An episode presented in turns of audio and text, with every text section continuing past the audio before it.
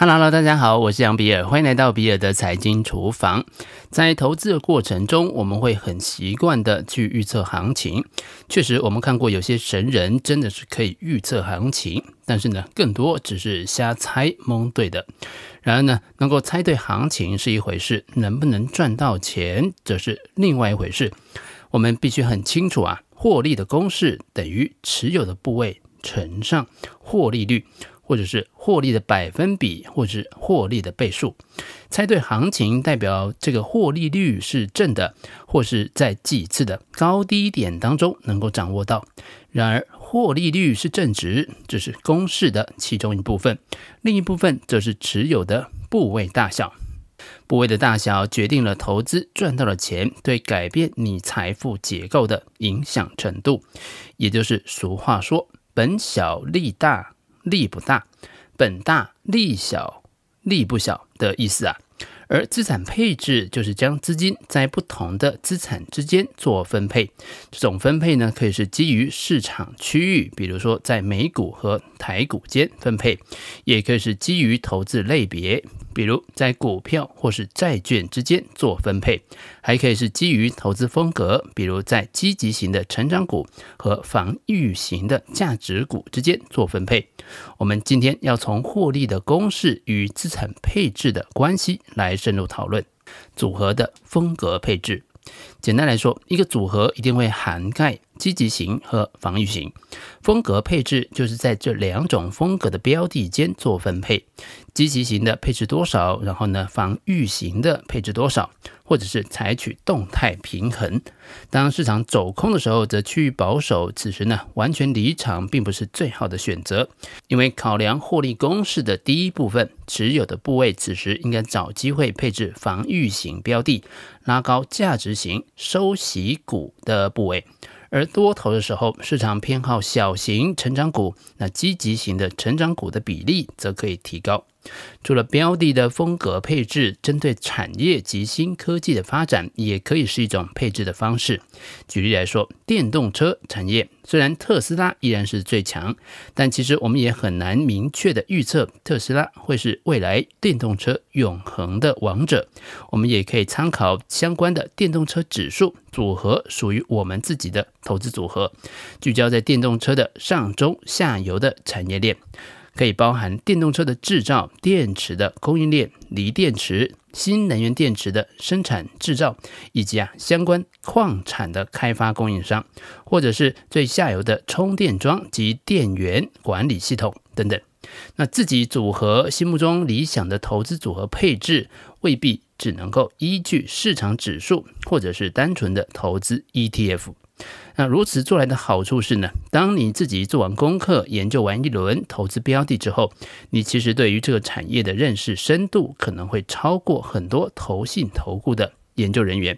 这样子的配置的好处，也就在于未来只要电动车产业的需求还是持续的强劲，你所选择的投资标的也就自然会水涨船高。机率配置。手上的有限资金该如何配置？那每档股票要投多少的比重呢？我们可以参考凯利公式，先有个概率的想法。凯利公式最早是由物理学家约翰拉里凯利所提出，原本是在了解长途电话中信息与噪音的关系，后来则被应用在赌局之中。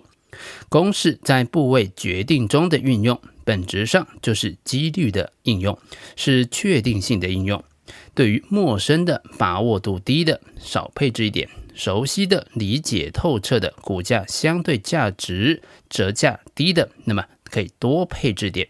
简单来说呢，凯利公式是在对自己有利的时候下大注，对自己不利的时候下小注，或者是不下注。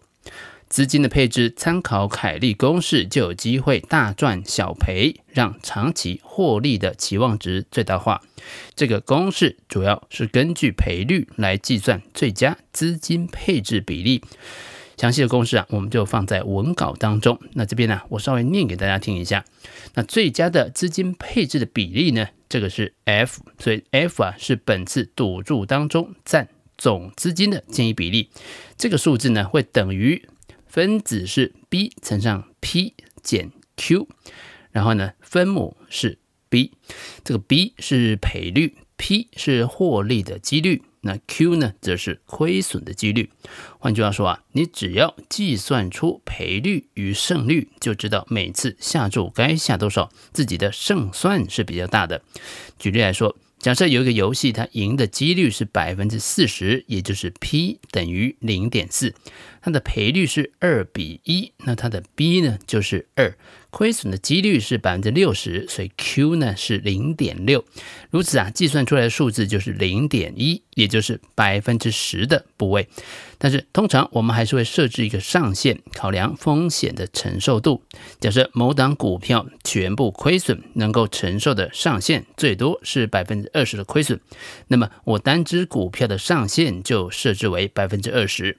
当然，如果你打算用一百万元投资股票，计算出来，你应该用四十万元的部位来做买进。为了保守起见呢，你可以考虑用二十万元来买这档股票。问题是啊，我计算的几率难道会是正确的吗？啊，因此呢，在第一笔单，我们可以根据两趴原则，先投入十万元，损失风险抓两万元，避免过度保守，但也不要一厢情愿。能够做到组合的风格配置，以及做到几率的配置，这两件事呢，基本上可以保证，不管什么行情，风格不同的标的，大概率会有一些会赚钱。下跌的时候，通常会有一些能够抗跌。那其次呢，是在赚的时候能够吃得饱、赚得凶，因为我们下注的时候，并不是按照平均的部位来下注，部位的大小就就决定了我们收益的大小。股票和现金之间的配置，现金人人爱，但其实现金是氧化性的资产，放着不理它，它就不断的贬值，购买力会不断下降。而股票背后则是一家一家经营的实体，有着真实的现金流量。相比于黄金、债券等这些资产呢，中长期的报酬率是最高的。从这个角度来看呢，只要是在企业评价合理的前提之下。最好的选择就是长期满仓股票型的资产。当然，现金的价值就在于我保有选择权，也就是当市场下跌之后，可以有机会捡便宜。所以从这个角度而言呢，适当的保留现金也是有必要的。折中的方案呢，则可能是持有债券型基金或者是金融股等防守收息的资产，相较它的防御性比较强，也比较抗跌，可以在机会来临的时候，以较小的成本转换为现金，用来承接市场的筹码。前几天有个朋友跟我说啊，他把他手上的房地产全部都出清了，包含店面、住宅，甚至是自己父母亲住的老宅。全部换成了现金，等待机会。那这么做的风险呢，其实是蛮高的，因为在牛市当中，踏空的风险其实并不比亏损的风险小。这里啊所说的踏空的风险呢，指的就是当股市或者房市的价格创新高，预判未来市场会回落，因此啊先行卖出，等待有更低价位的时候呢再买回来。但是万一价格并没有回落，或者是只有小幅的回落，又开始继续上涨。那么原先预期要接回来的部位就没有买到了，那这个就是踏空了。因此呢，我的建议其实是呢，即便近期房市的价格回温，价格也已经到了相对的高点，因为利率低，所以呢还能够持续的撑住整个市场的行情。这个，似乎是有房市下跌的可能性。但是为了避免踏空，分批的出脱部位，其实还是比在一个时间点看市场没有机会就全部出掉要来的稳健些。同时，也必须安排好未来该如何操作。如果出现怎样的讯号，就应该要把部位买回来。什么时候要开始重新回到市场，这些都是需要做事先安排的。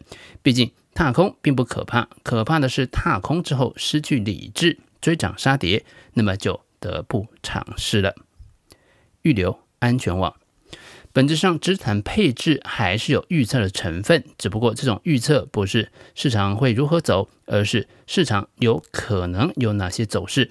最好的可能是怎样的走势，最差的会是如何。如果最差的状况发生，我该做什么准备才能够熬得过？举例来说，在计算企业评价的时候，我们常常会使用未来的现金流，但是呢，未来的预测啊总是测不准啊。这些都是估计值。此时呢，我们可以先设定一个下限，考虑最差的情况。比如说，成长型的企业，它的历史盈余成长率都是百分之五十以上。我们可以假设未来两年很差，只有百分之二十的盈余成长率，以此啊来计算一个估值，然后再按照乐观的百分之五十的盈余成长率。计算另一个估值，有很大的几率呢。最后啊，公司实际的数字会落在二十百分之二十到百分之五十这个区间。当股价落在不同区间的时候，就做分批的买入，在最低估值买进的部位啊，也就等同于拥有了一个安全网。孙子兵法说：“夫未战而妙算胜者，得算多也；未战而妙算不胜者，得算少也。”多算胜，少算不胜，而况于无算乎？这里所说的妙算，妙是庙堂的意思，也可以理解成最早期的 SWOT 分析。妙算呢，就是说在开打之前，就双方的兵力、武器、粮草、地势、天气，甚至国家的政治、军事、经济实力来进行推演，判断战争和之后的走势，再决定要不要打。该怎么打？怎么预备军队等等？当跟敌方的情势计算下来，你的得分多，胜算大，那你就能够胜；如果算下来你的得分少，那么你就胜不了。克劳塞维茨在《战争论》当中也有提到，战争打不打要先计算敌我双方的力量对比。那么在打仗之前计算的目的是什么呢？孙子说。就是为了知胜，也就是为了知道我到底能不能胜，有没有胜算。有胜算我就打，没有胜算我就不打。在投资也是一样，我们不预测市场，但是我们考虑所有的可能性，为最差和最好的情况做准备。如果连最差的状况都能够不用担心，那么投资自然能够做到胸有成竹。也因此，《孙子兵法》其实不是战法。而是不战之法，《孙子兵法》不是战胜之法，而是不败之法。这个就是我们今天谈的不预测只配置的全部内容。以上就是比尔财经厨房想要提供给你的，让我们一起轻松活好每一天。我们下次见，拜拜。